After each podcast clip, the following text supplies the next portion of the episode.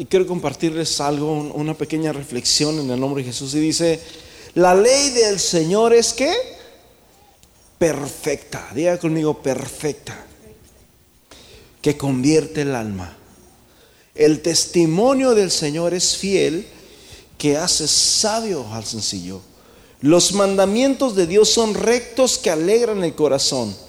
El precepto de Jehová es puro que alumbra los ojos. Cierra tus ojos, Padre Celestial, en esta hora, en el nombre precioso de Jesús, Señor, te pedimos que nos bendiga, Señor, y que traiga, Señor Jesús, en este día tu palabra, Señor, a nuestros corazones. Que traiga, Señor Jesús, aleluya, esa luz, esa alegría a nuestras vidas. En el nombre precioso de Jesús de Nazaret te damos gloria, te damos honra, Señor, en el nombre de Jesús. Gracias, Señor. Amén y amén. Dice la palabra de Dios, hermanos, que la ley de Dios es perfecta. En otras palabras, cuando nosotros buscamos la palabra de Dios, no tienes que poner la Biblia y el libro del mormón, la, Biblia y el atalaya. No necesitas la Biblia y un psicólogo, necesitas solamente la palabra de Dios. Dice la Biblia que la palabra de Dios es perfecta, que convierte ¿qué? el alma. Para poder cambiar, para poder transformar, muchas veces estamos dando topes y topes y topes y damos vueltas y vueltas y nos caemos y nos levantamos y nos volvemos a caer y nos volvemos a levantar y no sabemos qué está pasando en nuestra vida. Muy bien, la Biblia dice que la palabra de Dios, la palabra, los mandamientos de Dios, la ley del Señor es perfecta que convierte el alma. La Biblia dice que la fe viene por el oír es importante, mis hermanos, ¿qué está usted oyendo? Amén. Cuando, escúcheme bien, cuando está un buen chisme, cuando está un buen chisme, hasta le hacemos así y escuchamos por la pared, a ver qué escuchamos por allá, y, levantamos el oído y queremos escuchar más. Quisiéramos subir el volumen para eliminar ruidos y empezar a escuchar más. Así deberíamos de escuchar la palabra de Dios. Amén. Y cuando escuchas el chisme, brother, pues tratas de, guardar todas las, cosas que se dijeron, los detallitos para poderlos este, compartir, me imagino. Pero cuanto más la Biblia, la palabra de Dios es perfecta no necesitamos de nada más, no necesitamos de nada más en nuestra vida más que la palabra de Dios. Tú quieres un cambio en tu vida, tú quieres realmente buscar a Dios, tú quieres que Dios haga algo en tu vida, entonces empieza, mi hermanos, a escudriñar la palabra de Dios. Amén. Fíjate, en el Salmo 37, en el versículo 4, Dice, deleítate a sí mismo en el Señor, deleítate, gózate, gózate en Dios. ¿Sí? Deleítate. Yo me alegré con los que me decían, a la casa del Señor, otra vez a la iglesia. No se te tiene que hacer pesado, brother. Tienes que amar a Dios. Uno de los, el primer mandamiento es amarás al Señor tu Dios con todo tu corazón. Ese es el primer mandamiento. Y este mandamiento, mis hermanos, tiene que ver con tu asistencia a la iglesia y tiene que ver con tu puntualidad también, en todas las áreas en tu vida. Paz de Cristo. Deleítate, dice, gózate en el Señor. ¿Y qué, qué va a hacer Dios? Por ende, por recompensa, Dios te va a conceder las peticiones de qué? De tu corazón. ¿Habrá alguien que tiene alguna petición? Bueno, aquí está el secreto, brother. Jesús lo dijo de esta manera. Busquen primeramente, primero, primero, antes que la tortilla, antes que la hamburguesa, antes que ah, ah, el cheque, busca primero el reino de Dios y su justicia y Dios se va a encargar de darte todas las demás cosas por añadidura.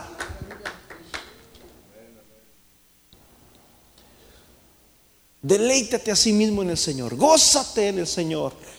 Y cuando tú te gozas en el Señor, aleluya, vamos a alabar a Dios, vamos a la casa de Dios. Yo me alegré con los que me decían, a la casa del Señor iremos. El Señor te concederá las peticiones de qué? De tu corazón. ¿Cuál es la petición que tienes en tu corazón? ¿Cuáles? Hay muchas peticiones que ya ni siquiera nos acordamos o que ya las vamos tachando y tachando. Tenemos una lista de peticiones. No, yo ya no califico para esta. Ya no La Biblia dice que Dios tiene mucho más que darnos que nosotros que pedirle a Él. Lo único que tú tienes que hacer es deleitarte en el Señor. No tienes que dar una lista de, peticiones.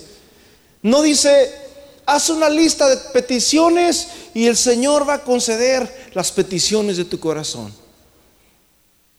Lo dice de esta manera, deleítate, gózate, alaba a Dios, glorifica a Dios, exalta a Dios y Dios se va a encargar de que tus necesidades vengan a tiempo. Amén. Fíjate el versículo 5. Me voy a concentrar en el versículo 5. Dice, aleluya, estamos en 37, 5. Encomienda al Señor, ¿qué dice? Tu camino. Encomienda al Señor, ¿qué mi hermano? Tu camino.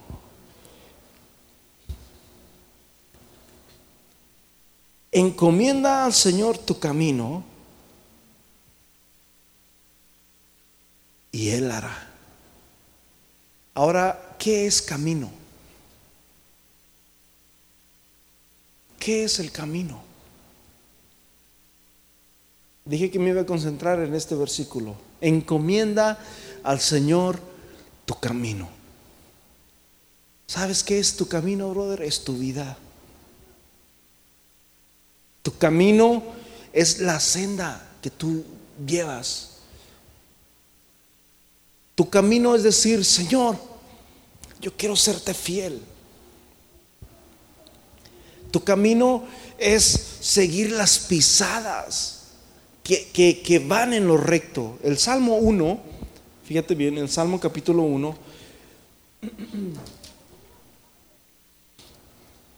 el Salmo 1 empieza elogiando al varón que no anduvo en consejo de malos. Lo elogia lo engrandece, le da una bienaventuranza. Bienaventurado el varón que no anduvo en consejo de malos, ni estuvo en, camino de, en camino de pecadores, ni en silla de escarnecedores se ha sentado. Ni estuvo en qué, mi hermano? En camino, diga conmigo, camino. El camino significa una senda. El camino significa una senda, significa un,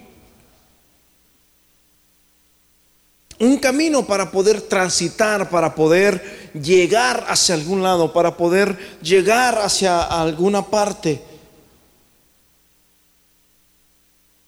Por eso dice el Salmo 37.5, encomienda al Señor tu camino y Él hará.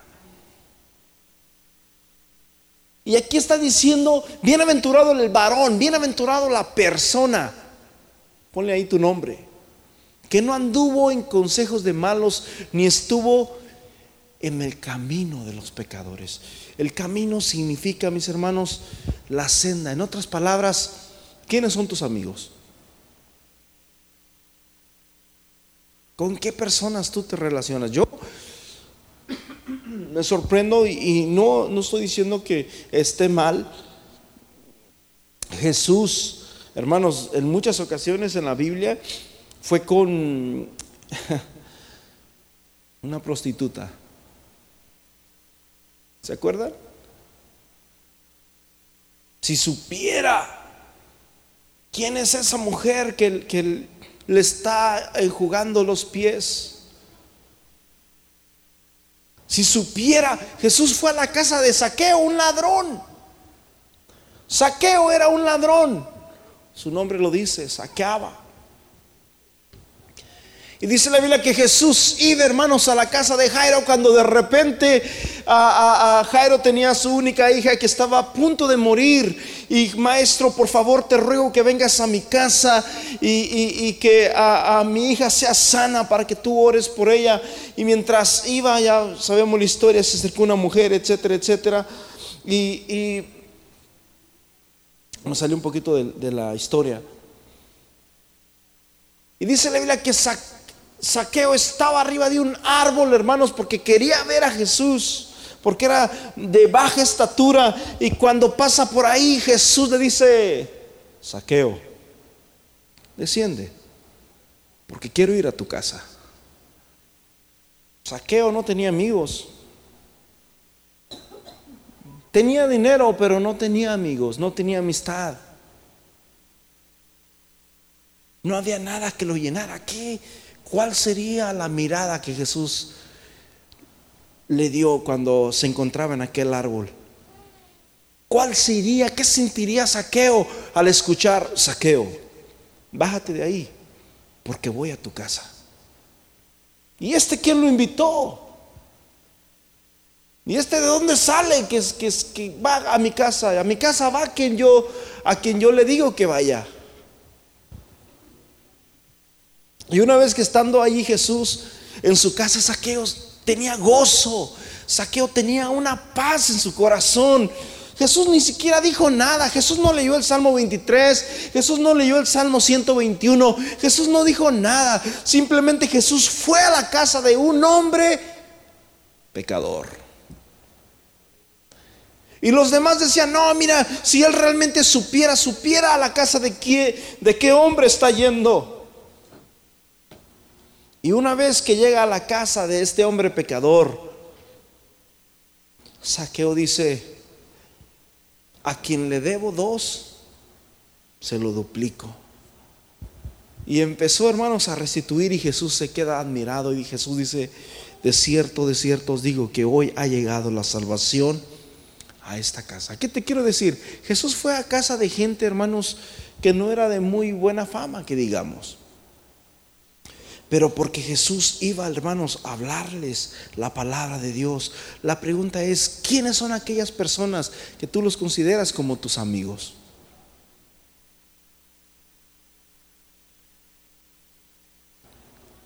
El que te dice, vente, vamos, vamos, allá hay mujeres. O el que te dice, vente, vamos, mira, vamos allí en aquel restaurante, ahí eh, venden licor muy bueno. O el que te dice, vente, vamos, mira, por allá va, a estar tocando una, una banda, va a ver esto, va a ver lo otro.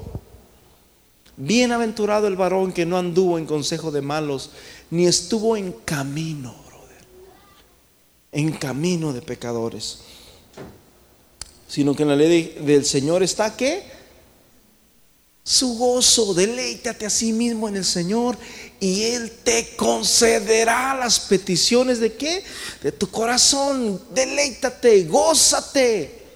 Este varón no se goza, hermanos, en, en, el mal, no se goza en el pecado, no se goza en el placer. Este varón simplemente se goza en Dios. Deleítate a sí mismo en el Señor y Él te concederá no tienes que hacer una lista. Dios se encarga de traer las bendiciones. Es más, la Biblia dice, hermanos, que las bendiciones caen del cielo. Sino que en la ley del Señor está su delicia y en su ley medita de día y de noche. Vamos al versículo 6. Ah, Dice, porque el Señor conoce el camino. volvemos al, camino. El camino representa el fin, el fin de. En otras palabras, miras, tú tomas un camino. ¿Qué esperas tú de una persona que dice, yo ya no voy más a la iglesia, yo me voy a ir al licor y ves al hermano que ya anda ya todo borracho allá afuera? Yo ya no quiero nada de Dios. ¿Qué camino tú esperas? ¿Cómo crees que va a terminar? Quizás podemos decir, Señor, ten misericordia, bro. ese brother lo van a agarrar a la policía, se va a accidentar, va a perder su familia, no sé qué va a pasar, pero va en un mal camino. Porque el Señor conoce el camino. ¿De quiénes? De los justos, más la senda. Más la senda de los malos, ¿qué dice? En otras palabras, Dios sabe que cuando tú buscas a Dios, cuando tú te enrolas en las cosas de Dios, te va a ir bien, brother. Vas a ser bendecido, Dios, Dios va a estar contigo y, y Dios te va a respaldar en tu vida, con tu familia. Pero Dios sabe, mi hermanos, que la senda de los malos, ¿sí? Si tú agarras la senda de los vicios, si tú agarras la senda del, placer, la senda, hermanos, de, ah, del mundo, vas a perecer.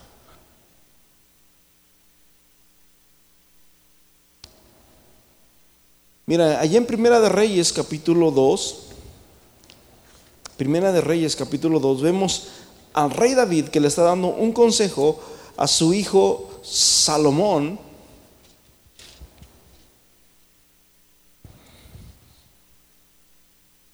Dice, llegaron los días en que David había de morir y ordenó a Salomón su hijo diciendo, yo sigo el camino de todos en la tierra esfuérzate y sé hombre. Lo que David le está diciendo es, mira, probablemente yo no soy sabio, yo he cometido muchos errores. David, hermanos, fue una persona que cometió muchos errores, muchísimos. Sin embargo, Dios, David no se da el lujo, Dios dice, que David es un hombre conforme a su corazón. Dios lo dice, David no lo dice. A pesar de que David cometió muchos errores, a pesar de que David la regó una y otra vez, pero David, hermanos, cada vez que se descarriaba, cada vez que David se apartaba del camino, David, hermanos, se encomendaba y buscaba a Dios. Yo sigo el camino de todos en la tierra. Si miro a un borracho, ya sé cuál va a ser el final de él. Miro a una persona que no quiere buscar a Dios, yo ya sé cuál es el camino, ya sé cuál es el destino de él. Pero tú esfuérzate y sé hombre, le dice David, versículo 3. Guarda los preceptos del Señor tu Dios, andando en qué? En sus caminos. El camino, hermanos, escúchame bien, el camino es el destino. El camino es las pisadas. El camino, hermanos, es el final de tu vida, el final de tu carrera. Eso es el camino. Andando en sus caminos. ¿Sí? observando sus estatutos y mandamientos, sus decretos y sus testimonios, de la manera que está escrito en la ley de Moisés, para que prosperes en todo lo que hagas y en todo aquello que emprendas. ¿Será que esta palabra es para alguien el día de hoy?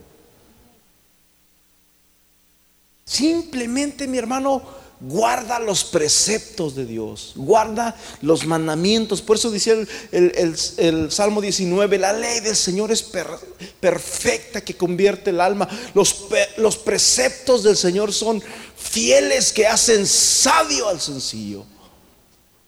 Los mandamientos del Señor son vida y permanecen para siempre.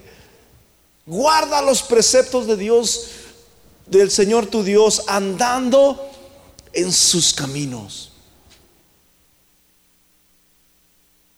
Usted tiene, mi hermanos, que empezar a buscar a Dios. Tiene que empezar a enamorarse de Dios. Salmo 84. Vamos al Salmo 84.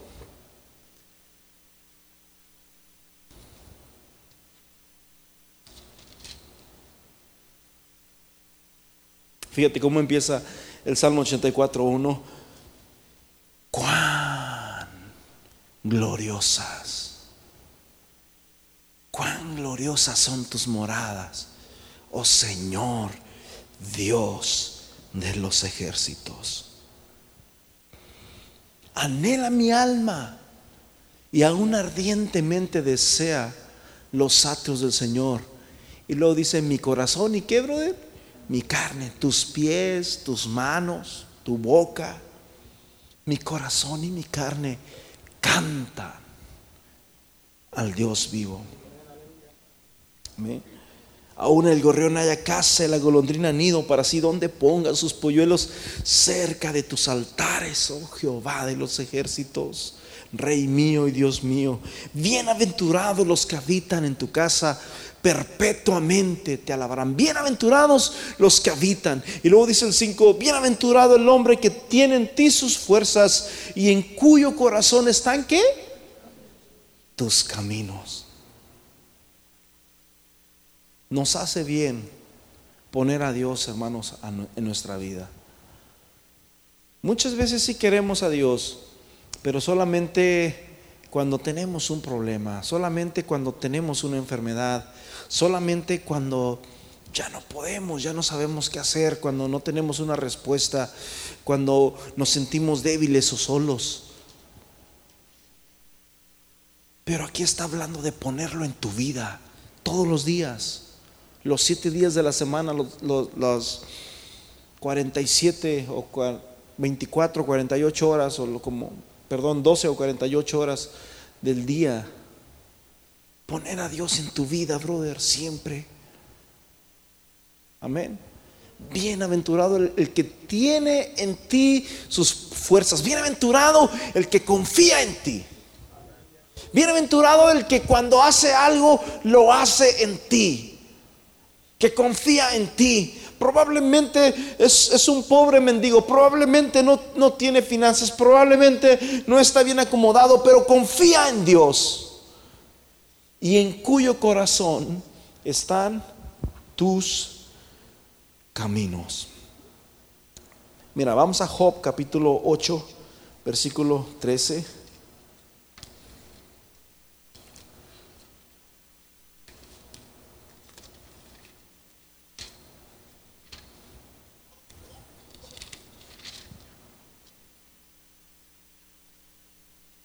Tales son los caminos de todos los que olvidan a Dios y la esperanza del impío. ¿Qué dice? Perecerá.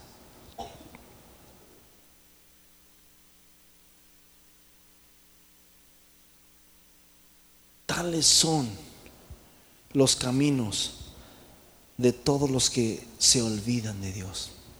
¿Alguien aquí me puede decir cuál es el camino de una persona que se olvida de Dios? No tienes que ser un sabio, no tienes que ser un profeta.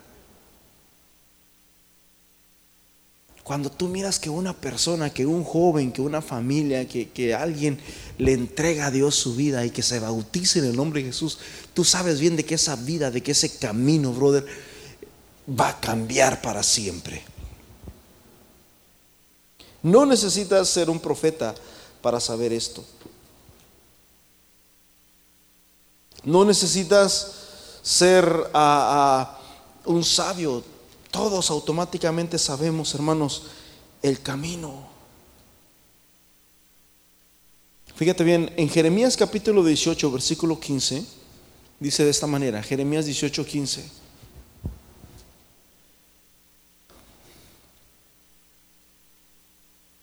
Porque mi pueblo me ha olvidado, incensando a lo que es vanidad. Y han, y han trompezado, y, han, y ha tropezado, ¿en dónde? En sus caminos. es el, el camino, brother, es como el estilo de vida que llevas. Han tropezado en el estilo de vida, en sus caminos. En otras palabras, sí conoce de Dios, sí ama a Dios, sí sigue a Dios, se levanta y se cae, se levanta y se cae, y se vuelve a levantar y se vuelve a caer, porque mi pueblo se ha olvidado de mí. Insensando, o sea, eh, es un pueblo insensato, brother, que se deja ir por la vanidad. ¿Qué es vanidad, brother? Todo lo que se ve es vanidad. Por eso el mandamiento es, deleítate a sí mismo en el Señor y Él te concederá las peticiones de tu corazón. No pongas tu vista, no pongas tus ojos en lo que se ve, sino en lo que no se ve, porque lo que se ve es perecedero, brother, pero lo que no se ve es eterno.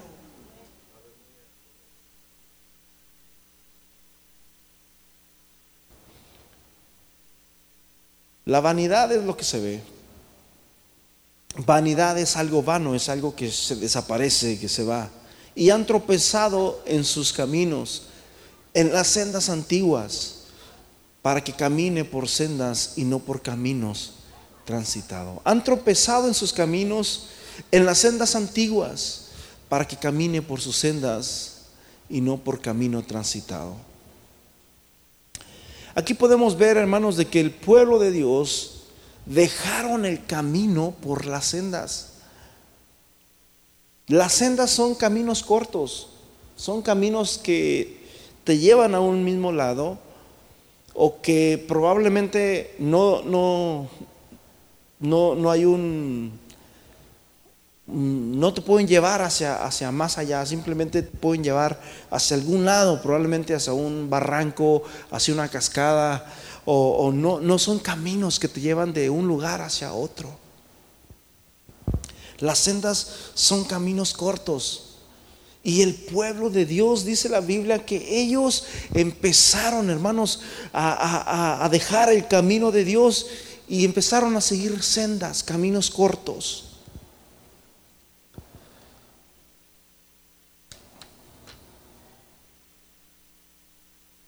Dentro de las carreteras en Texas principalmente, la mayor parte de las carreteras en Texas tienen, en los freeways hay carreteras bilaterales que corren, brother, al costado del freeway. Y es como el 400, está el 400 y del otro lado está una carretera bilateral que corren igual, de dos carriles de ida y dos carriles de venida y grandes carreteras, una de cada lado. En, Dios, brother, no podemos tomar un, un camino bilateral. O estás o no estás.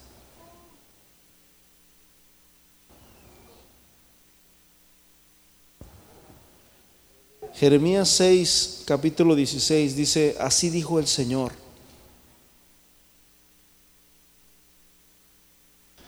Así dice el Señor.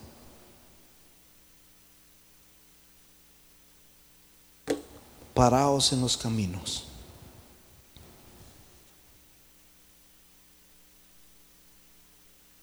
Paraos en los caminos y preguntad por las sendas antiguas.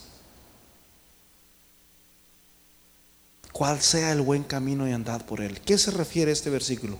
Te voy a decir a qué se refiere, brother. Si tú quieres un camino de fama, hay un camino que te lleva a la fama. Hay un camino que te puede llevar a la riqueza y, tal la dirección. Riqueza para allá, fama para allá. Está el camino de los vicios, el camino de perdición. Ese también no puede seguir para allá. El camino del dinero fácil, del conseguir dinero, el camino de los narcotraficantes. Ahora, tú conoces a un amigo narcotraficante que gana mucho dinero. Ahí está el camino también. El camino de los asesinos. El camino de los políticos. El camino de los famosos. Y podemos enumerar Cada situación, cada punto en la vida tiene un camino para poder llegar ahí. Pero Jesús dice en Juan 14, yo soy el camino, la verdad y la vida. Paraos en los caminos y mirad y preguntad por las sendas antiguas. Punto número uno, párate. Punto número dos, mira. Punto número tres, pregunta. Como cuando andas perdido, brother, y que no sabes cómo llegar. Discúlpeme, este, ah, ¿cómo puedo llegar a la feria? No, dale derecho y ahí vas a ver, ahí a tu mano derecha te das, vas a mirar todo ahí las luces y la gente. Paraos, mirad y preguntad, ¿cuánto más, hermanos, por este camino? En otras palabras, lo que Dios está diciendo aquí es, párate en el camino y pregunta, aquí es el camino donde caminó Abraham. Este es el camino donde caminó Isaac. Este es el camino donde anduvo David. Este es el camino donde predicó el apóstol Pablo.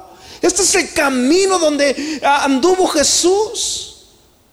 Paraos en los caminos. Mirad. Preguntad por las sendas antiguas, que no anduvo en camino de pecadores.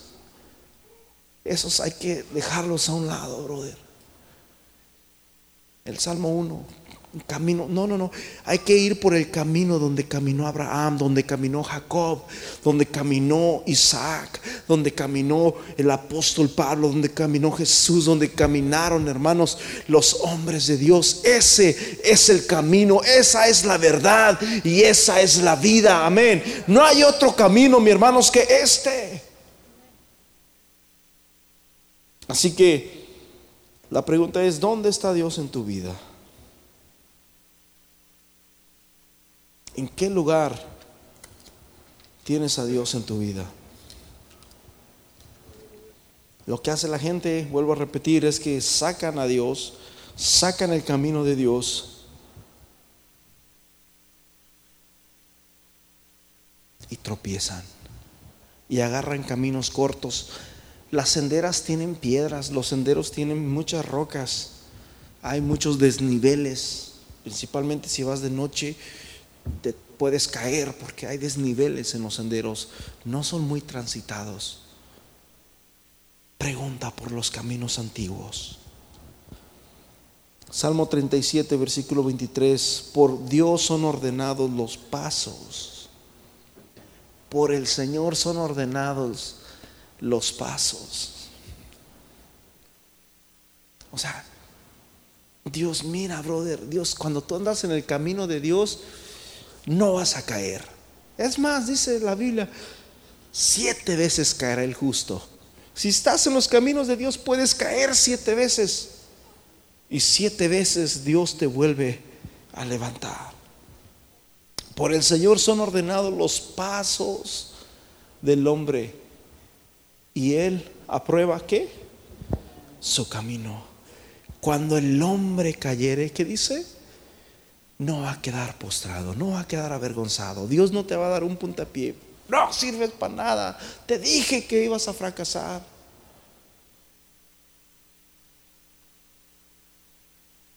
Cuando el hombre cayere, no será avergonzado, porque el Señor lo sostiene con su mano. Dios no quiere que tú seas perfecto, Dios quiere que pongas en tu corazón sus caminos. Y en cuyo corazón, dice el Salmo 84, están sus caminos. Bienaventurado el hombre que tiene en ti sus fuerzas y en cuyo corazón están tus caminos. Para terminar en el versículo a,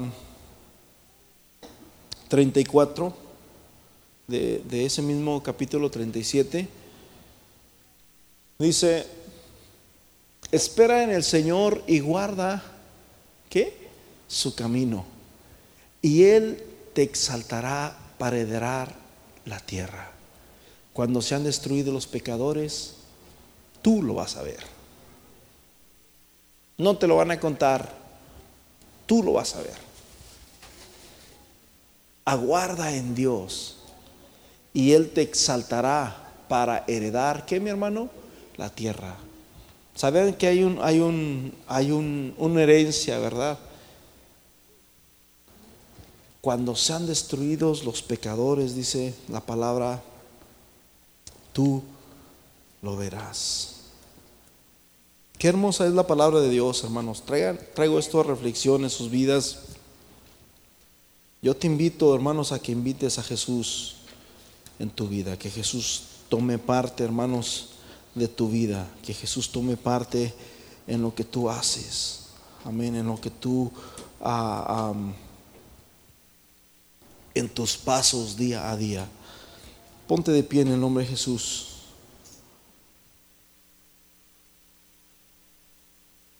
Padre Celestial, te damos gracias en esta hora en el nombre precioso de Jesús. Yo te ruego en este día, Señor, que quites, Señor, todo lo torcido, todo, Señor Jesús, aquello, Señor Jesús, que se ha desviado, todo aquello, Señor, que nos ha hecho claudicar una y otra vez. Que nos permitas, Señor Jesús, tenerte a ti, Señor, el dador de vida en nuestra vida. Que nos permitas ver, Señor, cuál es el final, Señor, de los que estamos aquí. Que nos permitas ver que no hay otro camino, Señor, más que este. Que este es el camino correcto, que este es el camino de vida, que este es el camino de Dios. Ayúdanos a ver, Señor, el camino de los que hacen iniquidad, el camino de los que van tras el mal, el camino de los que van, Señor, tras la fortuna, tras la fama. Ayúdanos a saber, Señor, que solo tú eres el camino, la verdad y la vida y que nadie va al cielo si no es por ti. En el nombre precioso de Jesús, Señor, queremos caminar en este camino, queremos seguir estas pisadas, queremos seguir este sendero de, Dios. Queremos seguir, Señor, en tus preceptos.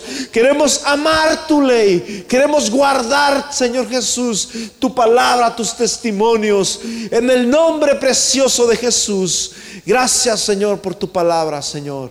Amén y amén. Hermanos, así quedamos.